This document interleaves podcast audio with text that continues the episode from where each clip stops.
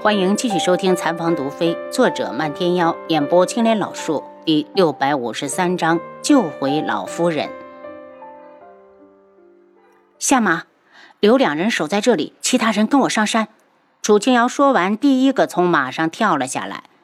叶修辨认了一下方向，指着一条杂草丛生的小路，这里是去虎头山的必经之路。楚清瑶等人跟着叶修一路往前走，走了半个时辰，已经接近了山顶了。望着脚下的绿草，叶修眼中闪过一抹诧异。他记得当年大殿坍塌后，殿中有不少毒药散在了地上，把草都毒死了。没想到这么快就恢复了生机。见他停住了，楚清瑶道：“怎么了，叶修？没什么，只是觉得这些草长得很好。”叶修继续往前走，很快就上了山顶。放眼望去，山顶凹凸不平，长满了青草。王妃，这就是当年的大殿，如今都成了废墟。如果不是叶修提醒，大家还以为是山顶，原来就长成这样。楚清瑶打量着废墟，然后带头踩了上去。七杀紧跟着王妃，还不忘用手势让暗卫们散开。沿着废墟寻找可疑之处，叶修根据记忆寻找当年大殿的正门。终于，他停在了一处巨石比较薄弱的地方，观察了一会儿，觉得这里应该有人进出时，青草之上明显的有踩踏的痕迹，应该刚踩过没有多久。他弯下腰，用手指摸索着石块的边缘。这些青草似乎长在一块石头上。等他将四周都清理了一遍，终于有了发现。他见楚清瑶正往这边看，招手让他过来。楚清瑶奔过来，低声道：“是不是发现了什么？”他指着石块道：“这里就是大殿的殿门，我怀疑他能够挪开。”七杀听完，立刻用手势指挥暗卫保持警惕，防止有变。楚清瑶拿出解毒丸给大家分着吃了，才对叶修道：“我来。”叶修摇头，用力握住石块的两端，缓慢地将它往上抬。才刚挪起来手指那么宽的一条缝，就从下方飞出来好多黑色的虫子，是蛊虫。叶修道。楚清瑶立刻拿出杀虫剂，将蛊虫全部杀死。七杀好怀念上次使用杀虫剂的感觉，好刺激啊！只要轻轻的一按，就能把蛊虫杀死。王妃，他讨好的往前伸手，楚清瑶又拿出几瓶，让他分给大家，叮嘱道：“拿好了，上次的早就用没了，这是我新配置的瓶，千万别扔，给我留着。”见大家都准备好了，叶修直接将石块挪开，里面呼的就飞出来一团黑云。细一看，最少有上千只蛊虫，密密麻麻的，看得众人的汗毛都竖了起来。楚清瑶等人对着空中一顿乱喷，费了半天的劲儿才把蛊虫灭掉。望着下方黑漆漆的洞口，七杀道：“王妃，属下先下去看看。”说完就跳了下去。楚清瑶见叶修已经放下了石块，问道：“当年下面有密道吗？”“据我所知，没有。”叶修道：“我下去看看。”“我去，你留在上面。”楚清瑶不给叶修反对的机会，回头对暗卫道：“跟我下来十个人，其他的人分散开，看看还有没有别的出口。”见下方一片漆黑，楚清瑶拿出夜明珠照亮，走了一段，才发现地下的密道最少有七八条。纵横交错，好似迷宫。又走了一会儿，没想到竟然追上了七杀。他手上拿着火折子，指了指前方：“王妃，你听，这条道的尽头好像有人，过去看看。”楚清瑶很快的到了尽头，见前面是一间石室，门紧闭着，隐约能听到有微弱的声音传出来。他冲过去，对着七杀使一个眼色，两人同时踹向石门，借着夜明珠的光亮，一眼看到躺在地上的老夫人。他直接扑了过去，焦急地呼唤着：“外祖，你能听到我说话吗？”老夫人眨了下眼睛，认出来来人是楚清瑶，立刻自责的道：“瑶儿，我真是瞎了眼睛，错信了陈细雨那个没良心的女人。”外祖，是谁把你带到这里来的？楚清瑶扶着老夫人坐了起来，见她很是虚弱，急忙拿出随身带的水袋，给她喂了几口水。陈旭宇把我带出府，我坐在车里，也不知道什么时候就换了车夫，到了这里才看到驾车的是一名陌生的男子。老夫人把手搭到楚清瑶的肩上，作势要站起来。密室的地面全是石头，又凉又硬，她的腰早都木了。楚清瑶吃力地把她扶起来：“外祖，别动，我带你回家。”此时的老夫人倒是一脸的镇定。瑶儿，外祖活了一大把年纪，没什么好怕的。我只是担心清风在知道自己识人不清后会有多难过。然后老夫人又是想到了什么，催促道：“瑶儿，你先别管我，你赶紧走。那个人就在这附近，他每隔一段时间就来看我死了没有。外祖，你先别说话。”我先带你上去。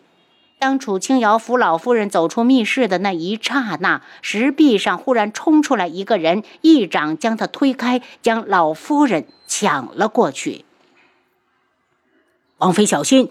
七杀发现不对时，已经晚了一步。见老夫人落到了别人手里，他扑过去的动作只好停住。楚清瑶愤怒地回头，见月泽正嘲弄地看着他。指王妃，你以为我费力把这个老东西弄出来，这么容易就能让你把人救走了？月泽，你到底想怎么样？楚清瑶咬牙，恨不得喝其血食其肉。月泽不紧不慢地笑起来：“只要你交出童无的解药，我就放人。楚清瑶，你别跟我耍花招。如果你敢给我假药，我能劫走他一次，就能有第二次。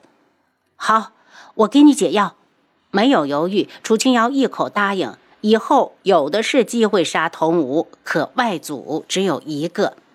你把解药放到地上，然后我自己过去拿。月泽道：“一手交人，一手交货。”楚清瑶担忧地看着老夫人。刚刚月泽突然从一旁的石壁里冲出来，好像吓到他了。他的身子不止的颤抖，神情也病殃殃的。楚清瑶，你没选择的余地。月泽冷笑：“你放心，这么好用的老太婆，我还舍不得让她死，留着她，没准以后还能再结一次。”月泽话里的张狂，气得七杀眼睛都红了。他死死地攥住剑柄，恨不得冲过去一剑将他杀了。楚清瑶双眼冒火，强迫自己冷静，愤怒的道：“月泽，如果你敢不放人，我绝不会放过你。”他想用银针，又怕月泽会在倒下之前抢先出手杀了外祖。他这恨着自己啊！他怎么可以这个时候失了判断力？他知道自己是关心则乱了，可月泽手里握着的是外祖的性命，他如何能冷静？如果救不回来外祖，他也没脸去见舅舅了。瑶儿，解药不能给。老夫人一开口，月泽就啪的打了他一巴掌。闭嘴！楚清瑶眼眶充血，一把麻醉针就扔了过去。与其看着外祖在他面前受辱，他宁愿去搏一把。七杀几乎是在王妃出手的同时，也扑了过去。月泽下意识的想要用老夫人来挡针，眼角的余光却看到了七杀的长剑，将心一横，就把老夫人推向了七杀。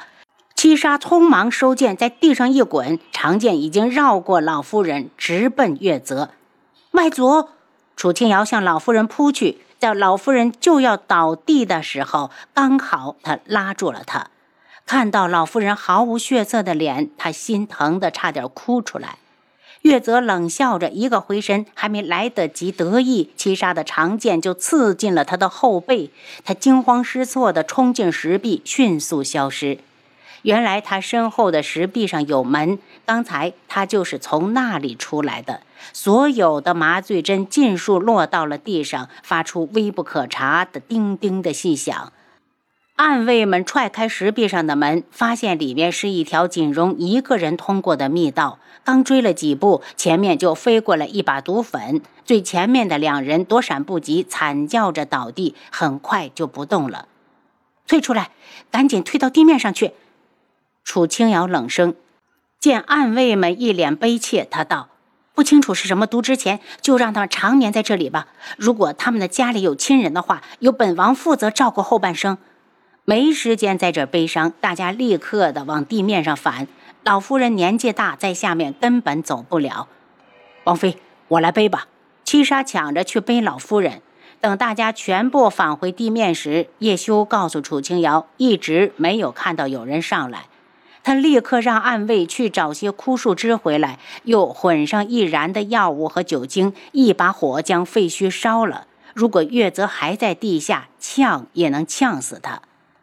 下山的这一条路也是由暗卫们轮流着背着老夫人。等他们赶到存放马匹的地方，天早就黑了。好在暗卫们找到了被月泽遗弃的马车。楚清瑶从系统中拿出棉被铺好，陪着老夫人坐了上去。见他们坐好了，暗卫们开始回京。马车里，楚清瑶拿出水和食物，一点点地喂给老夫人。等她吃完，又喂了她点安神的药。见老夫人睡了，他才有时间想整件事情的经过。既然陈旭宇想帮童无拿回解药，为何不一开始就动手？还有，他打水润斋的目的又是什么？就算别人也卖水润斋一样的饰品，顶多是影响点销量。这个时代又涉及不到侵权、抄袭这类的东西。为了照顾老夫人，大家走得很慢，直到第二天上午正午才看到了城门的影子。忽然，他们在路边看到一名男子，神情悲痛，衣衫上还破了好几道口子。七杀认出了他的身份，对着马车道：“王妃，韩清风在前面。”您刚才收听的是《蚕王毒妃》，作者漫天妖。演播：青莲老树。